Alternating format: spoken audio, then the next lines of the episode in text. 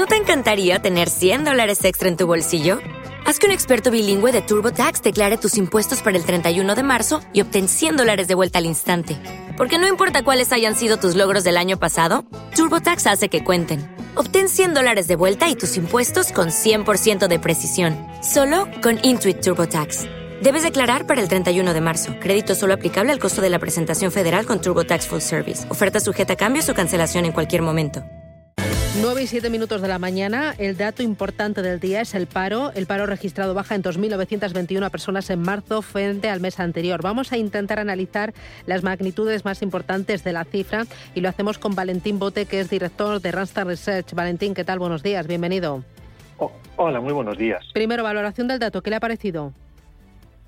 Bueno, pues el comportamiento del paro, desde luego, no ha sido muy bueno. Eh, ha sido el segundo peor mes de marzo de la última década en cuanto al descenso del paro, un mes en el que estamos habituados a ver descensos más importantes y solo el año 2020, por razones que todos recordamos, pues ha empeorado lo que hemos visto este mes. O sea, un, descenso muy discreto y mm, que contrasta con ese aumento de la afiliación de 140.000 personas que está en línea con lo que eh, podemos esperar en un mes de marzo. Es algo parecido a lo que hemos visto en los marzos, por ejemplo, de 2015 a 2019. Em, y la, cómo, eh, explicamos que, el empleo haya crecido en 140.000 personas y el paro solo haya bajado en 3.000? Pues es porque el mes de marzo es un mes en el que estamos habituados a ver importantes aumentos de la actividad. Muchas de las personas que han empezado a trabajar en marzo estaban antes en una situación de inactividad como consecuencia de estar muy vinculados a una actividad turística estacional. Y por cambiar de variable, por hablar de una que no nos da muy buenas noticias en este mes, pues nos fijamos en los ERTES, que si bien han descendido, pero sabemos que en los últimos días del mes ha habido un empeoramiento bastante significativo y, mm, y en concreto en el caso de la industria manufacturera, con los datos que se han publicado hoy vemos 3.000 trabajadores más en, en ERTE, en este sector, que es uno de los más castigados por la subida del precio de la energía. Em, eh, el hecho de que este mes de marzo haya sido más flojo, em, ¿cuánto ha influido el tema de la guerra de Ucrania y cuánto ha influido también el tema de los paros del transporte? Vamos a ver, eh, yo creo que sin duda detrás de los datos eh, que son relativamente mm, pues débiles, eh, como hemos comentado en paro, pero en afiliación, si prestamos atención a la serie desestacionalizada, hemos tenido un aumento de algo más de 20.000, 23.000 afiliados, pero ese aumento mensual es el más débil en la serie desestacionalizada de los últimos 12 meses. O sea que realmente ha sido un mes, digamos, con un comportamiento del empleo peor del que podíamos esperar hace solo unas semanas. Y detrás de esto hay varios factores. Hay uno, sin duda, eh, que es el elevadísimo precio de la energía, que ha hecho que muchos sectores industriales pues estén parando actividad. Está detrás del, eh, coste de la energía del parón del transporte y, bueno, pues eh, sin duda, pues la guerra de Ucrania también ha podido tener un impacto, pero, pero como podemos ver en comparación con otros países de Europa, el problema energético en nuestro caso es de mayor magnitud y estamos sufriendo más que otros países vecinos y, y, esto pues no podemos achacarlo a causas externas solamente, es algo en lo que algo de responsabilidad tendremos nosotros como país, sin duda.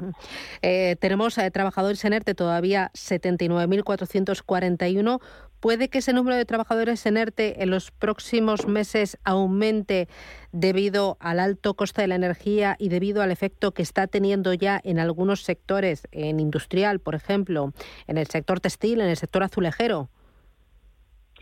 Pues pensamos que sí, que desde luego, em, de hecho, por las noticias que tenemos, es algo que está sucediendo en tiempo real, pero todavía no lo hemos visto reflejado en las estadísticas, ese repunte en las eh, personas en ERTE, porque ya sabemos que bueno, hay un proceso administrativo detrás de la autorización de un ERTE y aunque eh, se constata que se ha producido ese aumento de las solicitudes para declarar la situación, pues todavía no vemos en las estadísticas de trabajadores en ERTE estas personas porque no ha sido todavía el ERTE eh, procesado ¿no? administrativamente. Pero sin duda sí que esperamos un repunte en, desde luego en los sectores más afectados, como eh, muchas actividades industriales, pero también alguna de servicios, pues se ve muy, muy afectada.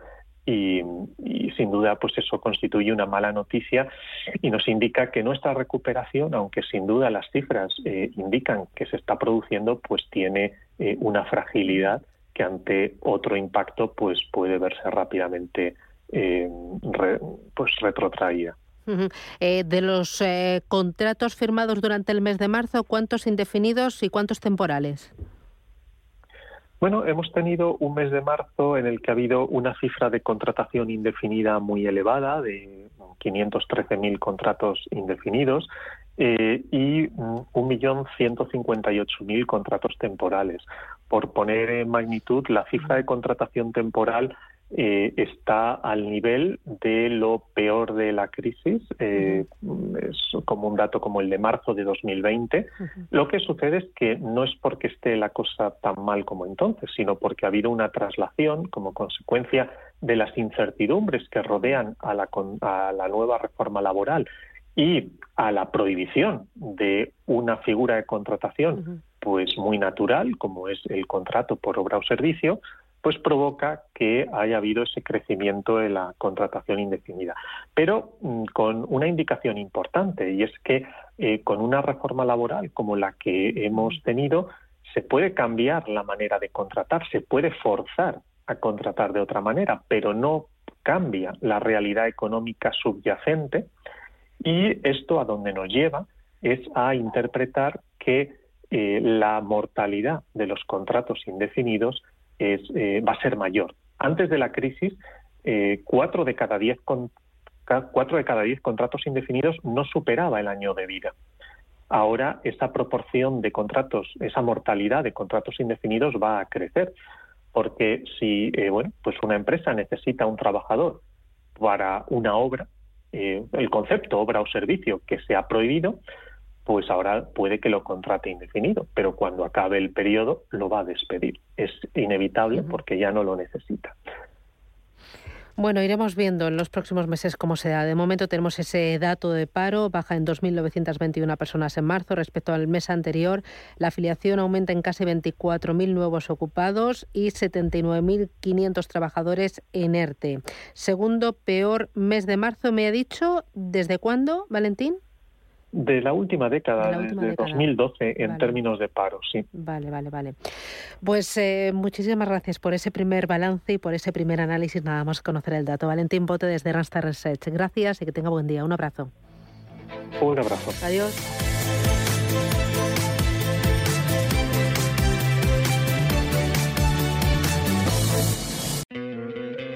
¿No te encantaría tener 100 dólares extra en tu bolsillo? Haz que un experto bilingüe de TurboTax declare tus impuestos para el 31 de marzo y obtén 100 dólares de vuelta al instante. Porque no importa cuáles hayan sido tus logros del año pasado, TurboTax hace que cuenten. Obtén 100 dólares de vuelta y tus impuestos con 100% de precisión, solo con Intuit TurboTax. Debes declarar para el 31 de marzo. Crédito solo aplicable al costo de la presentación federal con TurboTax Full Service. Oferta sujeta a cambios o cancelación en cualquier momento.